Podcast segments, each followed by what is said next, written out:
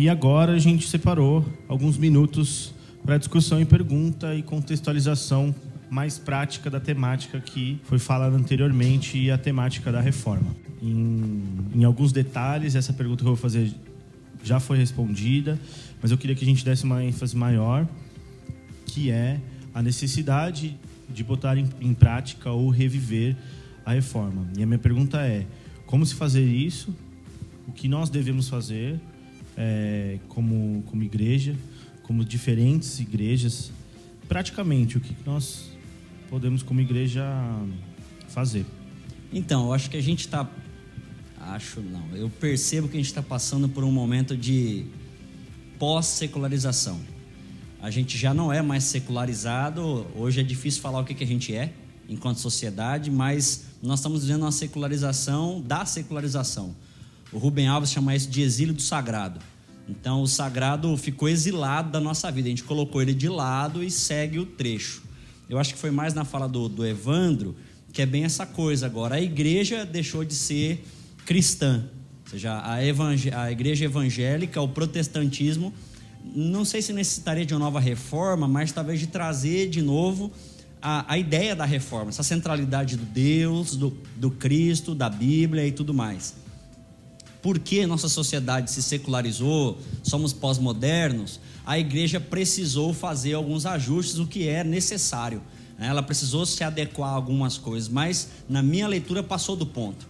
Então, o que seria essa reforma para nós hoje? Como, como trazer, puxar para nosso gatilho?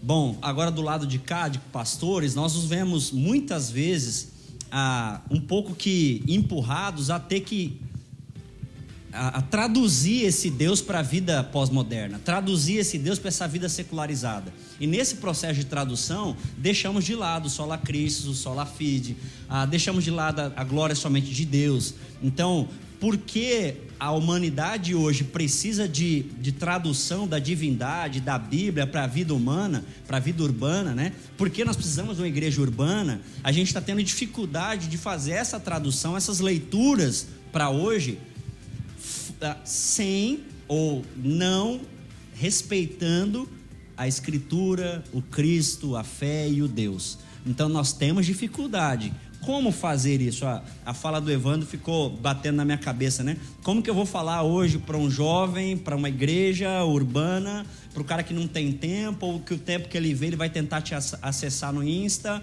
ele quer que num history da vida de dois minutos, ou agora na, na TVzinha que dá para fazer no Instagram de até 10, você traduza tudo que precisa de forma básica, rápida e prática. E é isso aí. Se você não der conta disso, vai, alguém vai fazer. Então, acho que a, trazer a reforma para nós hoje é: nós estamos mais do que secularizados. Não é a sociedade que exilou Deus, é nós, cristãos. Nós também exilamos Deus, exilamos o Cristo. A não ser que o Cristo seja traduzido em autoajuda ou numa fala muito legal que todo mundo consiga pegar, cara, deixa Cristo lá. Um fato histórico importante, vale ser lembrado, mas deixa ele lá. Então, talvez a reforma, ou trazer a reforma para nós, seja esse exercício de trazer de novo a centralidade do Cristo na vida pós-moderna. Não precisamos deixar de ser pós-modernos. Nós, nós não podemos é tirar o Cristo da vida pós-moderna trazer de novo a, a noção da divindade, do Deus, para agora, para já, para nossa vida e para o nosso dia a dia. Porque outras realidades estão se utilizando delas. A gente acabou de passar por um processo histórico e político, e não é o foco, e nem vou entrar nisso, depois o Evandro segura o rojão com vocês, mas acabamos de passar por um processo político em que a bandeira, a bandeira evangelical foi levantada com outros fins. Deus continuou exilado, Cristo mais ainda na minha leitura, mas a bandeira religiosa foi usada e ela a nível de Brasil foi um negócio assim espetacular, o movimento que a bandeira religiosa traz. Então, a, talvez a pergunta para nós pensarmos é de que Deus nós estamos falando. De que Cristo nós estamos falando? Tenho certeza, na minha leitura, não é o Cristo de Lutero e de Calvino, não. Mas há um outro Cristo aí. Há um outro Deus, há uma outra igreja e talvez uma outra escritura. Dentro dessa, dessa colocação, a gente tem que pensar exatamente num detalhe aí, que com tantos é, Cristos, digamos assim, que você está vendo sendo apresentados para a sociedade, tipo assim, se a gente for só no, no, no grito, só na palavra, só no, né, só no, querer falar mais alto, a gente termina se tornando aos olhos do mundo só mais um. Então, o grande desafio de ser a igreja hoje, ou reviver a reforma hoje, é exatamente você ser. Porque a única coisa que pode diferenciar você do resto é, é você ser. Porque é aquela questão, você fala, ninguém tem mais tempo para falar. É exatamente isso. Você, eles querem que você seja rápido e prático. Mas se você consegue ser alguma coisa que chame a atenção, aí as pessoas param para ouvir. Só a única, a única maneira da gente. De certa forma, é o que Lutero fez naquela época, né? Numa outra dinâmica, numa outro, num outro ritmo, mas foi isso. Mais do que falar, ele fez. Ele, assim, ele fez, ele, ele foi, digamos assim. Ele poderia ter ficado só nas 95 teses, ter gritado, ter debatido, ter falado, mas não. Ele pregou as 95 teses e já foi partir para traduzir a Bíblia para pôr na mão do povo. Ele assim, ele foi mais do que, do que falar. Então não adianta a gente falar tanto hoje porque cai nisso. A gente pode, infelizmente, cair no lugar comum aos olhos do, do mundo. Mas se nós formos aquilo que nós conhecemos da verdade, aí abre-se um espaço para que a gente possa, então, falar realmente da verdade. Assim como Lutero propôs algumas coisas bem interessantes na época, como, por exemplo, é, a questão das indulgências, né, que ele questionou e até uh, começou a falar para as pessoas que na verdade não era correto daquela forma, seria mais correto de outra forma. Na realidade de vocês, o que seria uma coisa importante que hoje em dia vocês já têm visto, já têm feito ou têm procurado ensinar e viver de outra forma? Essa é a minha dúvida. Eu acho que o mais importante hoje é justamente é, a questão da centralidade bíblica e a questão da centralidade em Cristo. Eu acho que esse é um grande desafio. É, vocês, me lembram, vocês se lembram daquela palavra doce, meiga e poética que, com que eu inaugurei essa casa aqui? É, porque muitas vezes as pessoas pensam que uma igreja alternativa, né, que é diferente de uma igreja batista ou de uma igreja presbiteriana, em alguns aspectos, né? Uma cultura liberal, mas para quem anda com a gente sabe que a nossa teologia ela é, ela é extremamente ortodoxa em alguns aspectos, né? Isso é muito curioso, porque de uma, de uma cultura liberal a gente já tem uma, uma teologia que é extremamente conservadora. E o sentido disso, né, é, é porque nós precisamos colocar a nossa base nas coisas certas. Então, os valores do reino são inegociáveis. A palavra de Deus está acima da igreja, ela é inegociável.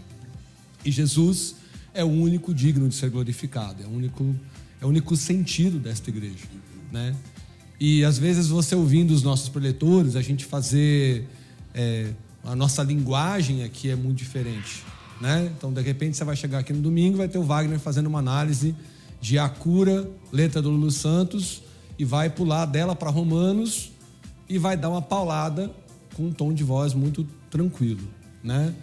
Eu acho que a grande questão e acho que a grande dificuldade não só para uma igreja alternativa, mas para uma igreja histórica, denominacional, confessional, que seja, é fazer com que as pessoas entendam de verdade do que o cristianismo é feito. É, eu gosto muito de uma fala que é dos diretores do FBI, do, do, do Bureau Federal de Investigação dos Estados Unidos. E ele fez uma fala a respeito da falsificação dos dólares. E quando perguntaram para ele qual era a maior ferramenta para combater a falsificação dos dólares, como eles conseguiam identificar isso. E eles falaram: faz muito tempo que a gente não pesquisa mais a falsificação. A gente está há anos concentrado em conhecer perfeitamente a nota de dólar original. Porque se a gente conhecer profundamente a, cédula original, a gente jamais vai se confundir com aquilo que não é o original. É, então isso é uma coisa muito, muito doida. Eu acho que os modelos vão continuar surgindo e quando nós pensamos em construir uma igreja alternativa em Campo Grande, nós optamos pelo modelo TED Talk, que não é um modelo que você aprende na faculdade de teologia, né? É um modelo que pensa num raciocínio não linear, que tem a ver com a juventude, que, que você tem que compactar as informações, e aqui na nossa igreja os sermões são, são de 18 minutos. Então, é um se vira em 18 minutos. E aí depois, na terça-feira, a gente se estende no estudo bíblico para poder falar por uma hora e meia e aí conversar, porque aqui a galera vai embora. Então eu acho que, Gabi, o grande, o grande desafio nosso é, independente dessa diversidade de igrejas que existe para diversidade de pessoas, manter uma fé legítima e, e, e não negociar. Eu acho que o que a gente tem de desafio hoje é dizer que os valores não podem ser negociados. Porque algumas pessoas vão pensar que, ah, vou lá por Urbana porque lá é de boa, pastor é doidão, tá ligado? É, pode, de repente, pode estar na cabeça de que pode, né? Alguém já até ouvi falar que nos apelidaram da igreja da porta larga, é uma porta realmente larga que a gente tem ali, mas a gente não tem dinheiro para trocar aquela porta, né?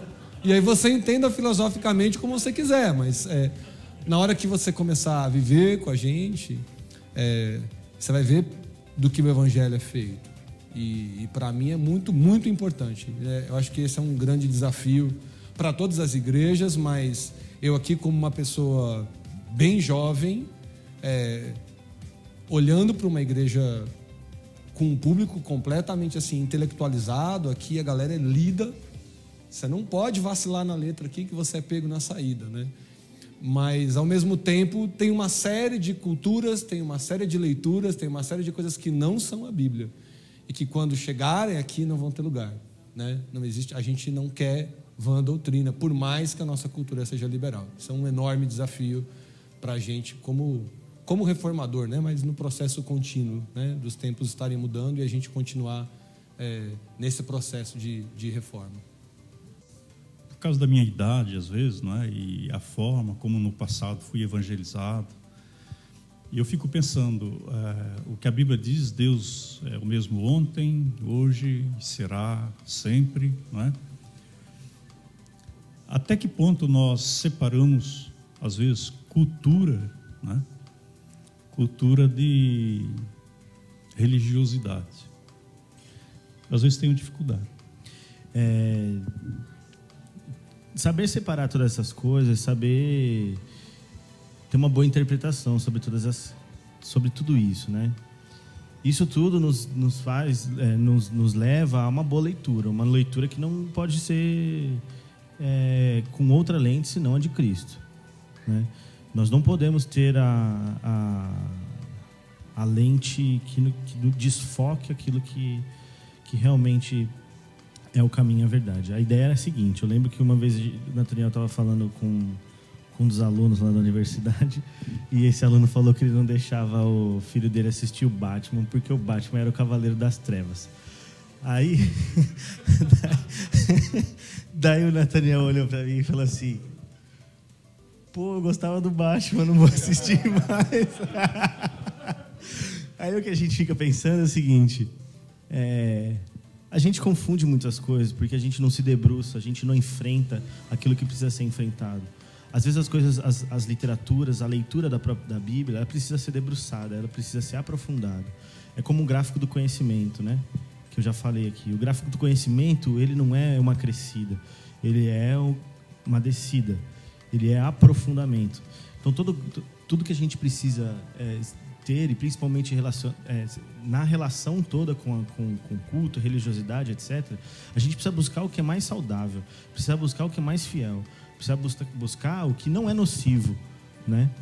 E ainda na, tentando juntar essa a, a fala do, do pastor João com a pergunta da Gabi, eu acho que um, dos pontos que precisa ser é, retornado aí à reforma, se a gente está falando disso, é, é não só o texto, mas olhar para o texto como uma necessidade de conhecimento. Eu preciso entender o texto para que eu não seja influenciado por outras canaletas, outros cabrestos é, doutrinários que são nocivos.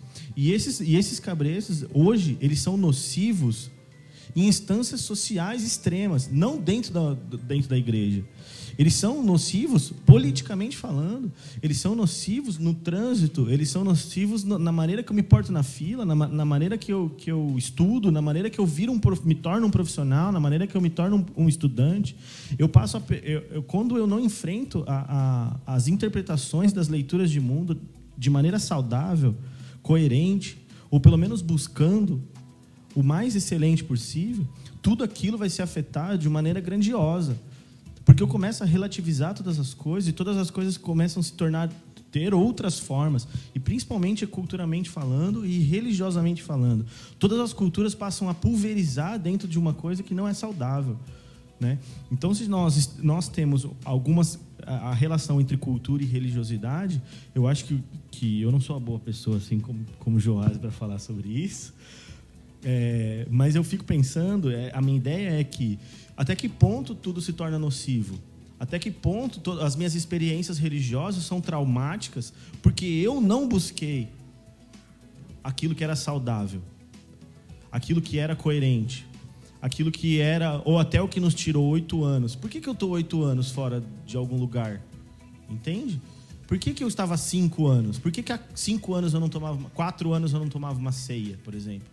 Não é? Porque é, talvez eu não tenha enfrentado antes a busca pelo conhecimento que precisa ser aprofundado. E eu, eu falo de conhecimento interpretativo, conhecimento de leitura, de buscar significados para todas as coisas, buscar contextualização, que é o que a gente está fazendo agora.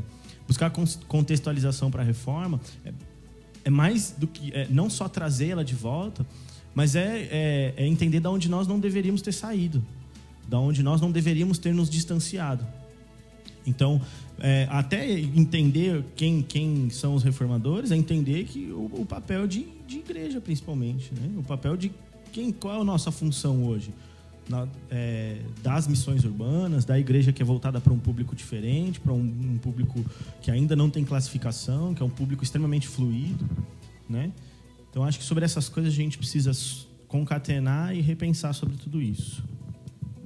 Ah, na minha realidade, partindo do meu lugar, acho que a maior briga que eu tenho encampado, militado, é no Sola Christus. Gosto da frase do Calbart que Cristo é chave hermenêutica de leitura para tudo, na Bíblia, inclusive. Isso quer dizer que tem coisa da Bíblia que não passa por Cristo, eu tenho que deixar do lado. Calma lá, pelo amor de Deus. Tô... Acho que você está lá na porta. Posso falar da porta lá? Meu Deus, agora fiquei com medo. Mas assim, é, porque a leitura interpretativa que não respeite o Cristo, ou não seja sola Christus, ela é perniciosa. E ela é facilmente trazida por uma lógica que não é de Cristo. E aí tudo que não é de Cristo não leva a vida, não é caminho. Então, a briga particular é de reler, fazer esse exercício que ele está falando, reler Evangelho porque eu ainda me sinto muito mais paulino do que de Cristo. Nossa estrutura eclesiástica, a minha estrutura eclesiástica é muito mais paulina e em algumas áreas petrina pura. Então, a minha forma de administrar a igreja, a minha assembleia, lidar com membro, com pessoas, a evangelização é tudo de Pedro. Então, assim, quando a gente começa a olhar, você vai começando a colocar as coisas no seu quadrado e você vai ver que o Cristo vai diminuindo mesmo porque a verdade é que a gente não dá conta de ser o que ele pediu para ser. A gente é tudo menos cristão nesse sentido. Então, acho que o exercício que eu tenho encampado em minha vida, primeiro, sem medo de errar, e depois chamado à consciência da igreja, e por isso apanha bastante de dentro, de fora, de lado, para todo lado, é esse exercício do Cristo. E, e é o interessante. E não estamos falando de Jesus, cara. E é o que às vezes me agonia. Nós, eu, de vez em quando, tenho essa pergunta: gente, de quem que a gente está falando? Porque parece que eu estou falando de uma pessoa, você está falando de outra. Quem a gente está falando? Vamos ajudar aqui? Porque a sensação que dá é que nós estamos falando de pessoas completamente diferentes. Então, acho que é um exercício que acho que a reforma levantou uma bandeira, eu havia me esquecido dela, e já há alguns anos tem tentado reler para mim, chamado a igreja para reler. Eu acho que é um caminho, um caminho, né? De todos os outros é um caminho. A, a questão é porque eu sei que deve estar nas nossas cabeças. Né? Na minha, por exemplo. É, lógico, eu tenho que saber como vou lidar com a questão de forma que uma pessoa que chegue até nós, até cada um de nós que estamos aqui, sinta que está tá sendo acolhida, sendo evangelizada e tal. E aí vem a questão de, de Jesus quando ele diz: crê no Senhor de todo o teu coração, de toda a tua força, de todo o teu entendimento. Para mim, quando foi dito ali de todo o teu entendimento, é a maneira que você entendeu. E, e eu acho que é, Jesus ele é na realidade assim, muito mais amplo nessa nessa questão. Nós vivemos num mundo pós-moderno, como o irmão disse aqui agora, E muita filosofia mesmo entrou no mundo. E aí nós ficamos assim, meio perdidos. Aí nós pensamos assim: peraí, quando Deus chamou o povo, a primeira coisa que ele deu foi regras, normas. Hoje o povo não gosta disso. Regras e normas. Então é só para a gente pensar. Quem que a gente tem de exemplo aqui no Brasil? Porque se a gente pegar e olhar para o lado, Chico Xavier não, foi, não era um, um, um, um evangélico, mas o cara deu na nossa cara em termos de humildade, ajudando as pessoas. Madre Teresa de Calcutá veio para nos mostrar o que é o verdadeiro Jesus, como vocês falaram, é a graça e pela fé. E você pode saber de tudo, teologia, mas a essência é o amor. Né? Eu acho que ele vai. Então fica aí. A minha preocupação é quem é essa pessoa que vai ser parecida com Jesus, porque Chico, eu, eu não sou espírito, sou evangélico, mas eu já fui lá também. Mas ele mostrou muito o que é o amor. Ele abriu a mão de tudo. E eu fiquei perguntando, cara, quem vai ser o próximo? Porque eu acho que isso é importante, principalmente para o Brasil, né? Ah, você tinha perguntado, né, aonde, aonde está, onde a gente pode ver. Cara, eu vejo Jesus em você. Como a gente vê Jesus em cada um de nós, né? Agora, o que eu acho que a gente precisa fugir, Eliandro, e já foi um pouco a minha agonia, mas também a sua, mas é uma agonia generalizada, é a busca dos ícones. Né? A gente, nós hoje somos muito iconoclastas, muito mais do que fomos atrás. O que, que é isso? A gente quer aquele ícone, o cara, a cara, a, o rosto. Eu quero, eu quero ter alguma coisa que eu, que eu possa pegar, que eu falar, ah, aquilo é, aquele não é. Ah, é, é ali, ó, ali é o caminho. E, e é legal Jesus fazer o processo inverso. Eu lembro dos discípulos e eu acho isso fantástico. Não entendo, mas acho fantástico os caras estão fazendo milagre lá, os discípulos, óbvio, né? Pô, Jesus, olha o cara lá, velho, o cara fazendo milagre lá. A fala de gente, de verdade, para mim, é uma das perguntas que eu falei quando chegar para ele lá. O senhor tá de sacanagem? O que você tá querendo dizer? Porque ele olha um cara fazendo mágica. Eu falei, e aí, o cara tá fazendo o que lá? Bem ou mal? Bem. Então deixa o cara lá. Não vai ter nenhum concílio para testar o cara. Né? Assim, não vamos, não vamos reunir o presbitério, agora falando na de vocês, ou no meu caso o conselho então, assim, não, não porque o bem gracioso só pode vir de Deus, não importa quem seja. Deu para entender? Então, nesse sentido, tem muita Dona Maria que é Jesus para muita gente, e a gente não vê. E nesse sentido, é, nos angustia, porque fala, meu Deus, estou morrendo sozinho. Não, não está. Só que é verdade, tem gente que não está sentado no nosso banco e está vivendo Jesus, está aí pegando, dando, dando coração, a vida, o, né, tudo. Fui visitar um rapaz, estava aqui na Santa Casa, e ele me comentando um senhorzinho que ele não sabe o nome, que chegou, passou por ele na maca, pôs a mão nele e fala: Filho, descansa, daqui a pouco passa. Ele falou: Pastor, eu senti Deus. Eu não falei nada, mas acho que ele, né? Na minha tradição, esse cara estava mais ou menos, que o cara não deu carteirada, não orou, não leu o Salmo 91, não botou a mão, ele não fez nenhum dos processos que eu legitimaria ele como Deus.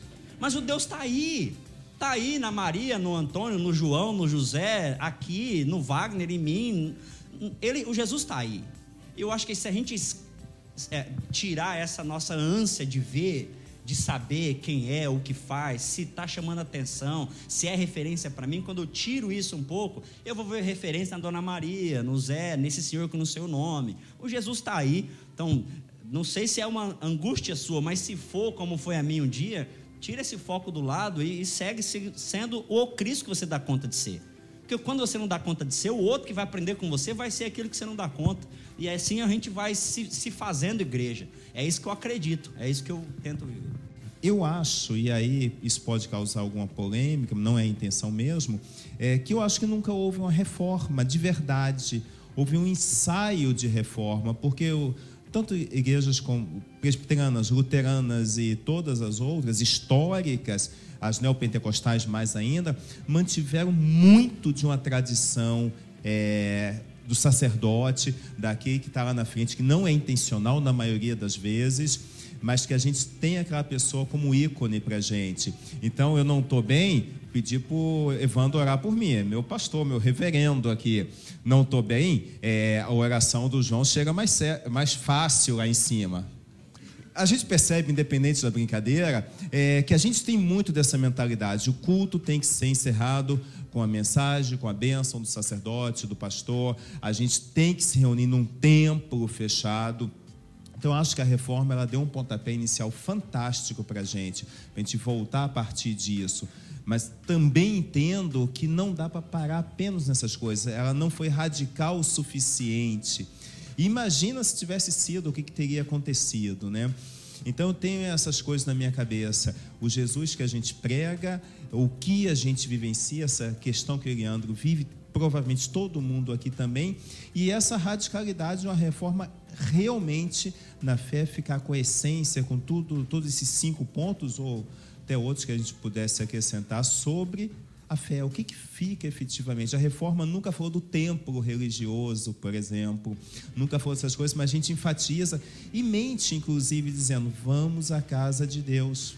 Em momento nenhum, a gente isso como expressão, como metáfora, etc., mas em momento nenhum a igreja é chamada de casa de Deus. Casa de Deus é o povo de Deus reunido, não necessariamente nesse tempo. Então, são outras questões que eu trago na cabeça também, que não, não tem muita resposta. É, desde que eu cheguei nesta terra, né, nós estamos aqui em Campo Grande, no Mato Grosso do Sul. Digo isso para a galera que está ouvindo né, pelo UrbanaCast. É, um dos caras que mais se parecem com Jesus é um cara que é alcoolista e que é morador de rua, que se chama Vanderlei, um grande amigo nosso. Um cara que abre a sua casa para colocar todo tipo de gente, para cuidar de todo tipo de gente, tirar da sua boca para dar para os outros pregar a justiça, buscar ensinar preceitos elementares e de andar junto. O nosso humano referência é Jesus. O problema, que é uma questão de reforma, é que nós transformamos Jesus é, num super-herói, mas uma coisa assim intangível, um super-herói intangível, uma figura histórica intangível. A gente fez de Jesus uma marca, nós fizemos esse enorme, esse enorme desserviço nos anos 90, na primeira década dos anos 2000. Nós fizemos de Jesus uma marca, velho. Jesus, na época da primeira marcha para Jesus, que eu participei, acho que o Wagner estava pequenininho lá participando também. Jesus era uma bandana que você colocava na cabeça, era, um, era um, uma pulseirinha com a bandeira do Brasil, de miçanguinha. Jesus se tornou essas coisas. Jesus se tornou uma camiseta, uma tatuagem, um adesivo no carro. E nós começamos a ver Jesus muito fora da humanidade, quando na verdade ele era tão humano quanto cada um de nós. E nada do que ele fez, assim, fala, meu, pega esses demônios, vai lá, entra nos porcos. Cara, vá viver a vida que Cristo propôs, que isso vai ser fácil de você fazer. E daí eu falo isso monte, na frente de um monte de teólogo e os caras ficam assim, agora, velho? Porque é isso. A proposta de Deus para nós é que a gente possa se parecer o máximo com Ele. A gente já está assim, no nosso consciente coletivo, a gente não vai chegar a ser Ele nunca. Que bom. Mas a nossa vontade de ser e a nossa vontade de ver Cristo nas pessoas e começar a aprender que essas pessoas às vezes não vão ser da nossa religião, é, é que complica o nosso pensamento. E a gente começa a procurar e não ver. Porque em alguns lugares seria um absurdo eu falar assim: olha que você acabou de falar que vê Jesus mais num alcoolista do que num pastor de uma grande denominação. O que você quer dizer com isso? Calma lá, eu, eu, acho que os mestres do nosso tempo têm o seu lugar. No YouTube, nos microfones, nas rádios. Eu mesmo gosto de, de ler né? Nós perdemos recentemente o Eugene Peterson, que para mim é um cara genial, que eu descobri tarde na vida e continuo descobrindo. Né? Encontrar hoje alguém que tem a mentalidade de C.S. Lewis, ou, né? ou um cara que tem uma sede de evangelizar o mundo como Billy Graham, que ele achava que era um homem que ele botou na cabeça que o mundo era um planeta com X quilômetros de diâmetro e que aquilo pode ser, podia ser conquistado. E às vezes a gente não tem essa visão. E Jesus tinha essa visão. Então a visão dele era muito próxima. Então acho que a gente tem que começar a olhar para as pessoas e, e perceber é, onde Deus está. Né? Cristo está sendo pregado, está sendo vivido em, em casas feitas de, de caixa de papelão. Cristo está sendo pregado, está sendo vivido em pessoas que dão a sua vida na capelania hospitalar ou na capelania no cárcere, né, com a sociedade prisional. São caras que a gente não vai ouvir falando aqui, mas se você passasse um dia com um cara, você ia se sentir vergonha de ser, às vezes, o crente, às vezes, o crente que a gente é.